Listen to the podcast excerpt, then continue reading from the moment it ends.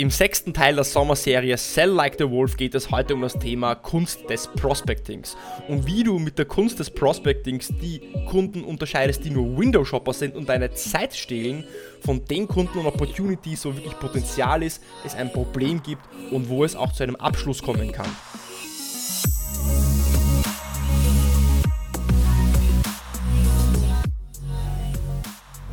Herzlich willkommen bei Episode 103 von Deal, dein Podcast für B2B-Sales von Praktikern für Praktika. Schön, dass du bei den ersten fünf Teilen der Sommerserie Sell Like the Wolf dabei warst und schön, dass du auch wieder heute bei Teil 6 dieser Sommerserie dabei bist. Und heute geht es um das Thema des Prospectings. Prospecting, ein sehr essentieller Teil der Straight Line von Jordan Belfort. Und was ist denn überhaupt Prospecting? Prospecting ist ein Begriff, der im Sales-Jargon sehr viele verschiedene Dinge bedeuten kann. Und für manche ist es das Vorbereiten von Leads, also du hast einen Lead und du suchst, du recherchierst vielleicht die Kontaktdaten, du machst eine Recherche über die Position dieses Leads, seine Verantwortungsbereiche, vielleicht die Telefonnummer, was auch immer. Und für andere ist es vielleicht das Kontaktieren von Leads. Das heißt, Prospecting wird dann verstanden als dass der Outreach, also der Erstkontakt an einen Lead, an einen CEO, CMO, Head of IT oder mit wem auch immer du sprichst. Und für Jordan Belfort in der Straight Line ist Prospecting der Prozess, um herauszufinden, welche Kunden Interesse haben und in the market sind und welche kein Interesse haben. Und als ich vor ja, mittlerweile zwölf Jahren im Sales angefangen habe als Anfänger, habe ich immer wieder einen Fehler gemacht. Und zwar, ich habe mit jedem gesprochen, der mit mir gesprochen hat oder ich habe mit jedem gesprochen, der mit mir sprechen wollte. Damit meine ich, ich habe Zeit in jeden Kunden und in jedes Gespräch, in jede Opportunity investiert, wo der Kunde offen war, mit mir zu sprechen. Das bedeutet, dass ich extrem viel Zeit in Opportunities, in Prozesse investiert habe, wo ich an einen Punkt gekommen bin, wo ich extrem ausgebrannt war, wo ich äh, massives Problem, ein massives Problem mit meinem Zeitmanagement gehabt habe, wo ich nicht mehr richtig forecasten konnte, weil meine Pipe meine, mein CRM mit so vielen Opportunities zugemüllt war, aber was gefehlt hat, war die Wertigkeit. Das heißt, waren das tatsächlich Opportunities und Kunden, mit denen ich gesprochen habe, die auch in dem Market sind, die es also wert sind, auch tatsächlich meine Zeit zu bekommen, die es auch wert sind, dass ich meine Zeit rein investiere. Und genau darum geht es. Wenn du Prospecting beherrschst, dann ist für dich Prospecting, und das ist in dem im Sinne oder jetzt in der Definition von einer Straight Line wie eine Art von Filter, so ein Sieb, wo du jetzt alle deine Leads, alle möglichen äh, Kunden, Ansprechpartner, Stakeholder, Business Units durchsiebst und am Ende des, des, Tages dann die rauskommen, die übrig bleiben, die tatsächlich auch in dem Market sind, die tatsächlich auch Interesse an deinem Produkt, an deiner Lösung haben und wo es auch ein Problem gibt. Weil wenn du es nicht machst, wenn du nicht prospectest und wenn du nicht richtig aussiebst und filterst, dann wirst du toten Pferden hinterherlaufen, dann wirst du vielleicht versuchen, tote Pferde wieder ja, zum Leben zu erwecken, dann wirst du dich an jeden Strohhalm festhalten, weil du ja unbedingt natürlich deine Ziele auch erreichen möchtest. Aber es ist eine Illusion, es ist eine Illusion, weil du das Gefühl hast, dass du beschäftigt bist und beschäftigt zu sein ist etwas anderes als produktiv zu sein. Das heißt, es ist wichtig, produktiv und effizient zu arbeiten, indem du dich mit Kunden beschäftigst, die auch in the market sind. Und das Ziel ist es, möglichst schnell herauszufinden, bei welchen Kunden Potenzial ist und welcher Kunde auch Interesse hat, um auch nur Zeit eben mit diesen Projekten zu verbringen, wo es auch Sinn macht. Und ich habe dir von meiner eigenen Geschichte erzählt, wie ich gerade in den ersten zwei Jahren sehr, sehr gestruggelt habe, dann auch mit meinem Zeitmanagement, mit meinem Forecasting. Und habe dann für mich festgestellt, es gibt einen Unterschied zwischen Hardwork und Smartwork. Und Smartwork bedeutet eben Arbeit dorthin zu stecken, wo deine Arbeit, also die Samen, die du pflanzt, die du siehst, auf fruchtbaren Boden fallen. Ja, du willst also nicht deinen, deinen, deine, deine Samen, deine Sales-Samen versprühen und dass diese auf einfach ja, ähm, ja, trockenen Beton fallen. Ja? Weil das bringt nichts. Dort werden sie nicht zum, zum Sprießen anfangen. Also du willst, dass deine Arbeit auf fruchtbaren Boden fällt. Und im B2B-Sales kannst du das an mehreren Kriterien festmachen. Du kannst es an mehreren Kriterien festmachen, ob es sich auszahlt, Zeit zu investieren. Und dafür kennen wir ja aus dem komplexen B2B-Verkauf verschiedene Frameworks wie Band, Medic etc. Und ganz fundamental ist eine Opportunity, wo der Kunde dann qualifiziert, also dass die, die Gemeinsamkeit von all diesen Frameworks ist, dass Punkt 1, es braucht ein klar definiertes Problem, es braucht ein klar definiertes Problem, das dein Kunde auch lösen möchte. Es braucht ein klar definiertes Problem, das dein Kunde auch lösen möchte und das er sieht. Das muss ich jetzt wiederholen, weil das ist das Allerwichtigste. Ohne Problem gibt es keine Lösung. Das zweite, der Kunde sieht auch die Notwendigkeit, das Problem jetzt zu lösen. Also why now in diesen drei Whys. Ja? Also uh, why anything, why now und why us. Ja? Das heißt, der Kunde braucht ein Problem, das er sieht und das auch jetzt lösen möchte. Urgency. Punkt 3. Es gibt einen Entscheider im Prozess, mit dem du redest. Es ist jemand mit diesem Prozess, Projekt Opportunity beschäftigt, der auch was entscheiden kann. Und idealerweise hast du einen Champion mit an Bord. Weil laut Medic wissen wir, wenn du keinen Champion hast, dann hast du eigentlich keine Opportunity. Punkt 4, das Unternehmen ist bereit, Geld in die Hand zu nehmen. Es ist bereit, Geld in die Hand zu nehmen. Das bedeutet, es sieht die Größe des Problems. Wenn ein Problem da ist, dann wird das Unternehmen auch Geld ausgeben. Und du hast einen groben Überblick über den Entscheidungsprozess. Das heißt, du kannst mit diesen Menschen, mit denen du verhandelst, sprichst, über diese Opportunity im Unternehmen, die geben dir auch Einblicke in den Entscheidungsprozess und du verstehst auch, wie so ein Entscheidungsprozess auf der Kundenseite abläuft. Wenn eines dieser Kriterien nicht erfüllt ist, dann ist die Wahrscheinlichkeit sehr hoch, dass deine Arbeit falsch investiert ist. Das heißt, dass du ja eigentlich Deals hinterherläufst, die keine Deals sind. Und die Straight Line von Jordan Belfort unterscheidet zwischen vier verschiedenen Kategorien von potenziellen Kunden. Das heißt, du kannst jetzt deine Opportunities de facto in so vier Kategorien, dann plötzlich drei, entschuldige, drei Kategorien einsortieren. Die erste Kategorie sind die Buyers in Heat, also die Käufer in der ja, Hitze, ja, also die Käufer, die bereit sind, könnte man sagen. Buyers in Heat. Das sind die Kunden, welche ihres Problems ja schon sich dessen bewusst sind. Das sind die, die wissen, dass sie ein Problem haben. Sie wissen, was für massive Konsequenzen dieses Problem auf ihr Business hat und auch jetzt handeln wollen. Okay? Sie haben ein Problem, sie wissen, was die Konsequenzen des Problems sind und sie wollen jetzt handeln. Das, sind, das ist die kleinste Prozentzahl deiner Kunden, deiner Opportunities. Wahrscheinlich wird sich das im ja, kleinen einstelligen Prozentbereich zwischen 2 bis 5 Prozent aller deiner Opportunities abspielen, dass ein Kunde von Anfang an wirklich so in dieser Heat drinnen ist. Die zweite Kategorie, das ist auch noch ein guter Kunde, das ist auch noch eine gute, valide Opportunity, das sind die Buyers in Power. Die Buyers in Power. Diese Kunden sehen ein Problem oder haben ja einen unerfüllten Bedarf, aber sehen noch keine sofortige Notwendigkeit, das Problem zu lösen. Es fehlt also die Urgency. Und das sind auch gute Kunden, wie gesagt, aber du musst hier noch ein bisschen mehr Zeit investieren, um die Urgency und Notwendigkeit aufzubauen.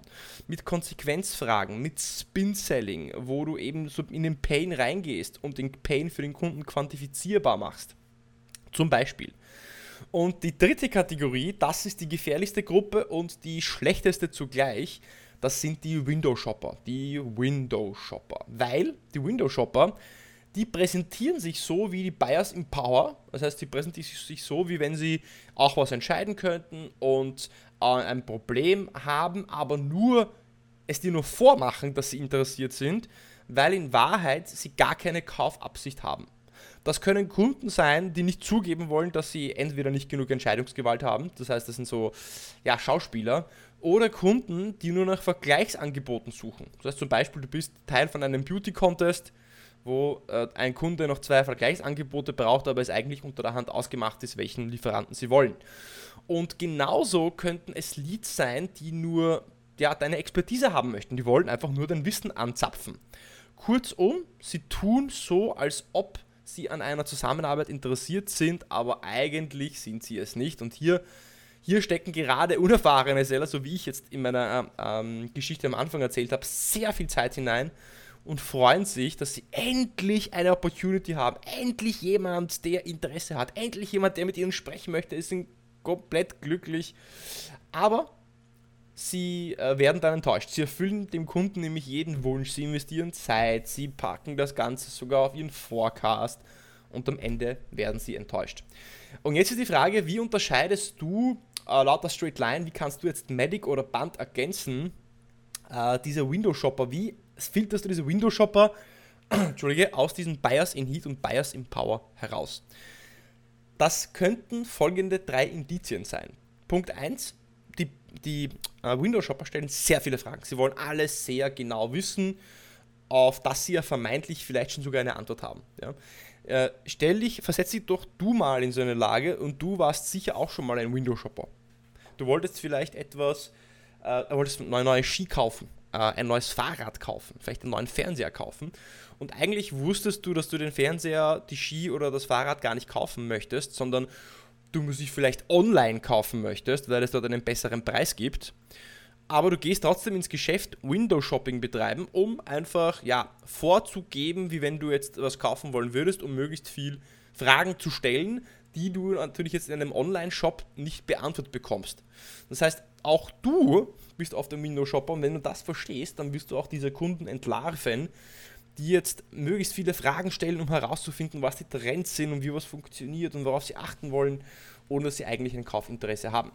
Das zweite Indiz ist, dass sie sehr ins Detail gehen und sehr viel verstehen möchten, bis zu einem Grad, wo es eigentlich gar nicht mehr relevant für eine Kaufentscheidung ist. Also wo es dann wirklich um Nuancen geht, die eigentlich keinen Unterschied ausmachen müssten äh, ob sein Produkt gekauft wird oder nicht. Das heißt, sie fragen nach, ob man die Farbe des Interfaces ändern kann oder warum jetzt äh, der Hintergrund deiner Softwarelösung blau ist und nicht orange. Ja?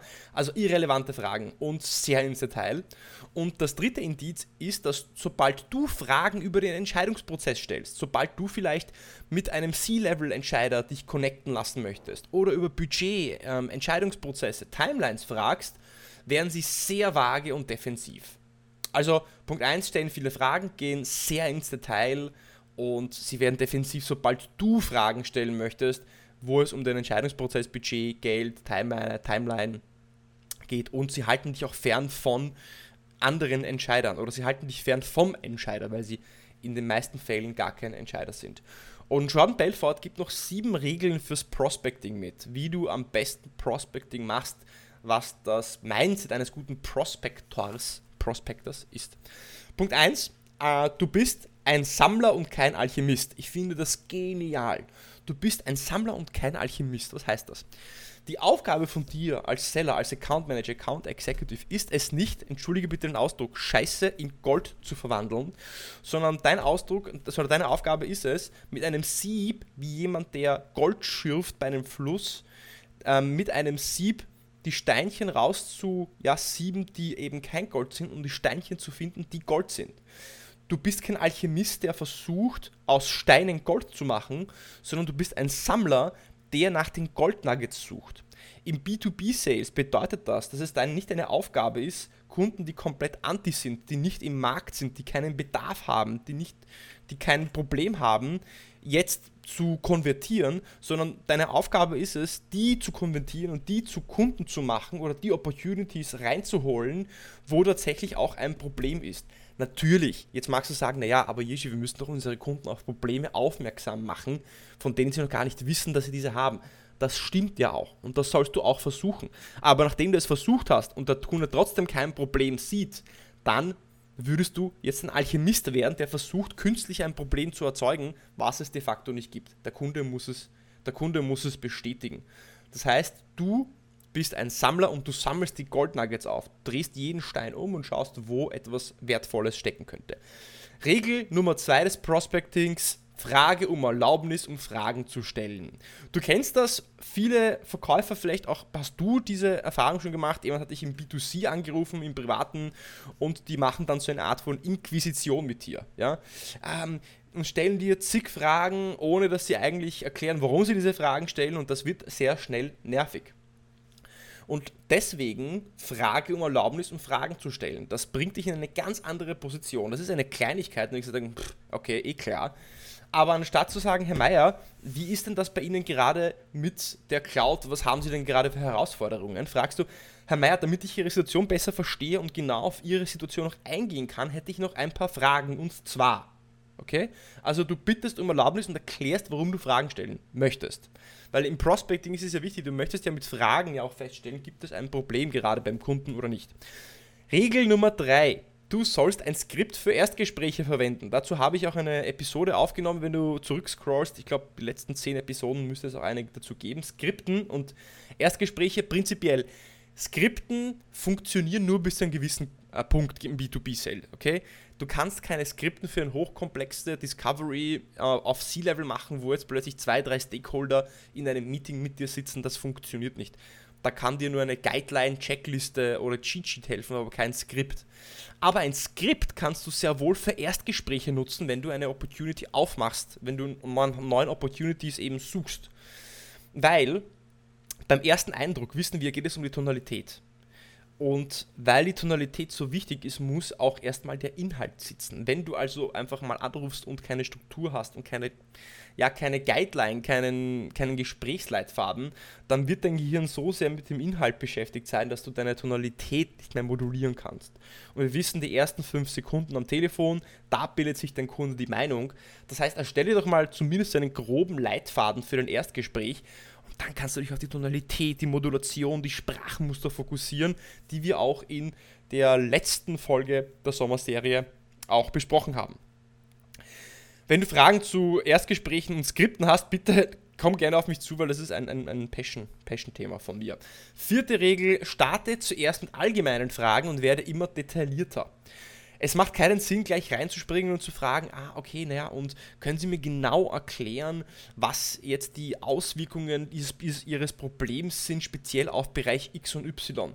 Das wäre jetzt schon zu weit, wenn, wenn das die erste Frage wäre. Du möchtest mit groben allgemeinen Fragen beginnen und je mehr Fragen du stellst und je mehr vielleicht sinnvolle Antworten oder Paraphrasierungen du zurückgibst, desto besser wird das Vertrauen auch äh, zu dir vom Kunden und dann kannst du dir auch erlaub, erlauben, so invasivere, detailliertere Fragen zu stellen. Beispiel so Dinge wie, okay, können Sie mir bitte versuchen, können Sie mir helfen zu verstehen, ähm, was Sie bis jetzt eigentlich schon gemacht haben, um das Problem zu lösen? Das wäre eine sehr persönliche und invasive Frage, die du eher erst zum ja, Ende hin der Discovery stellst und nicht schon am Anfang. Also beginne mit allgemeinen Fragen und äh, werde dann immer detaillierter und spezifischer. Fünfte Regel, Frage über die Konsequenzen des Problems. Ja, Klassiker. Wenn du Spin-Selling gelesen hast, wenn du, äh, also jeder gute Verkäufer macht das ja intuitiv. Es reicht nicht nur das Problem zu wissen, sondern den Kunden danach zu fragen, was für Konsequenzen dieses Problem auf andere Bereiche des Businesses hat, wie sich das Problem tatsächlich im Alltag auswirkt. Weil dadurch intensivierst du was? Du intensivierst den Schmerz. Und damit kommt der Kunde auch mehr ins Handeln und du möchtest ja diesen Pain, das Problem ja möglichst signifikant machen, dass es auch es sich lohnt, gelöst zu werden im Kopf des, des Unternehmens, mit dem du auch sprichst. Deswegen sprich auch die Konsequenzen an, denn das intensiviert den Schmerz. Punkt 6, sei mutig, okay? Sei mutig. Stehe dazu, wenn du denkst, dass du eine gute Lösung hast. Also, wenn du sicher bist, dass du wirklich den Kunden helfen kannst, dann sag ihm das auch. Weil wenn du wenn du dir sicher bist, dann sei mutig und sage es, weil wenn du selbst sicher bist, dann wirst du es auch so authentisch transportieren können, dass es nicht salesy rüberkommt. Du sagst dann, Herr Meier, also ganz ehrlich, nach allem, was Sie mir jetzt äh, was Sie mir bis jetzt gesagt haben, bin ich überzeugt, dass wir die richtige Lösung für Sie haben. Also lassen Sie mich erklären, warum. Das kannst du ruhig bringen. Du kannst sagen, Herr Meier, also nach all dem, was Sie mir jetzt gesagt haben, bin ich mir absolut sicher, dass wir die richtige Lösung für Sie haben. Und lassen Sie mir kurz erklären, warum. Das bringst du aber nur dann gut rüber, wenn du wirklich selbst daran glaubst. Und dann musst du mutig sein, es auch zu sagen. Und der siebte Punkt oder die siebte Regel, Smalltalk baut kein Vertrauen auf. Smalltalk baut kein Vertrauen auf. Was meint Jordan Belfort damit? Smalltalk ist gut, um in das Gespräch, ins Gespräch zu kommen, also um das Gespräch aufzuwärmen. Und viele Seller gehen aber dann einen Schritt zu weit und versuchen, krampfhaft Gemeinsamkeiten zu finden. Ah, wow, sie spielen auch Golf. Boah, das ist toll, ich spiele auch Golf. Ja? Damit baust du aber kein Vertrauen auf, sondern im Worst Case zerstörst du das Vertrauen, wenn du auch wirklich lügst ja, und Blödsinn und Bullshit erzählst. Also es geht nicht darum, dass du mit Smalltalk versuchst jetzt und, und genau der zweite Punkt noch bei Smalltalk ist der, dass du ja dass das Smalltalk ja nichts mit dem Problem des Kunden zu tun hat. Wenn du ein Profi sein willst, wenn du ein Experte sein willst und das auch kommunizieren möchtest, dann wirst du nicht eine halbe Stunde nur Smalltalk führen. Natürlich, jedes Land ist unterschiedlich. Gerade in Österreich braucht es eine ordentliche Portion Smalltalk. Viel über Beziehungen sprechen, viel über den, die Region sprechen, was für vielleicht interessante Weinbauern es gibt und, und, und wie der Tourismus funktioniert und wie die Branche aufgestellt ist, all das. aber du musst irgendwann mal die, Kunden, die Kurve auch bekommen, in ähm, ja, wie du dies, das Problem des Kunden auch lösen kannst. Eine Regel gibt es hier nicht, weil es ist sehr kulturell und landesspezifisch. Wie gesagt, in Österreich ist wahrscheinlich mehr Smalltalk notwendig als in Deutschland. In der Schweiz weiß ich jetzt nicht. Aber nur Smalltalk und versuchen nur über Smalltalk Vertrauen aufzubauen, wird nicht funktionieren.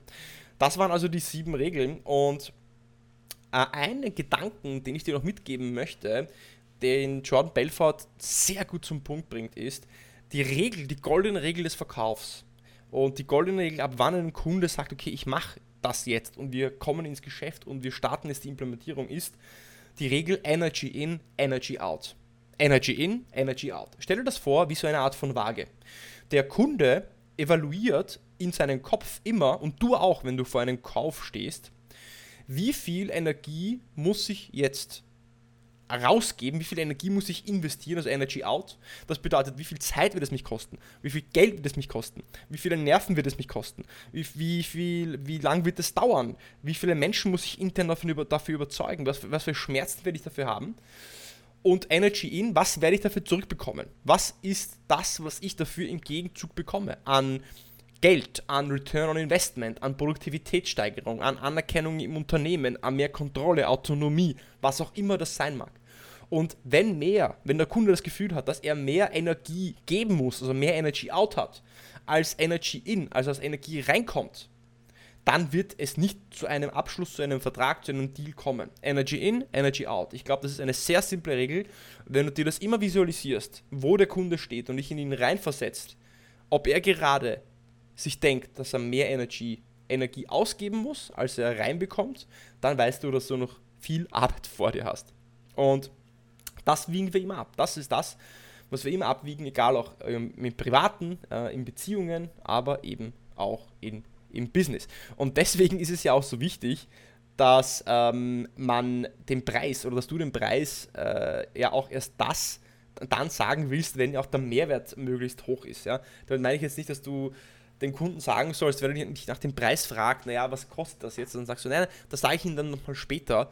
Dann sagst du ihm natürlich den Preis, aber du zählst auch auf, was er im Gegenzug bekommt. Also du willst nicht nur sagen, ja, das Ganze kostet sie jetzt 500.000 Euro, sondern du willst erklären, was für Energy in dafür reinkommt. Ja, also äh, prinzipiell unsere ganze Lösung, so wie sie aufgestellt haben, würde bedeuten, dass wir innerhalb von 36 Monaten eine Kostenreduktion bei Ihnen äh, schaffen von ca. 35%, was ungefähr bei Ihrem aktuellen Umsatz 2,5 Millionen sind und die gesamte Lösung würde Sie für diese drei Jahre 500.000 Euro kosten. Okay? Ganz anders, als wenn du einfach sagst, der kostet 500.000 Euro und mache es den Kunden möglichst leicht Ja zu sagen. Mache es einfach. Mach die Implementierung einfach. Über, ja, wie soll ich sagen, viele, viele formulieren viele erklären den Implementierungsprozess viel zu kompliziert. Und je komplizierter du etwas erklärst, je komplizierter etwas wird, wirkt, desto mehr Energy out hat der Kunde, weil er mehr Arbeit hat. Deswegen mache es ihm einfach dass er auch Ja sagen kann mit einem guten Gewissen.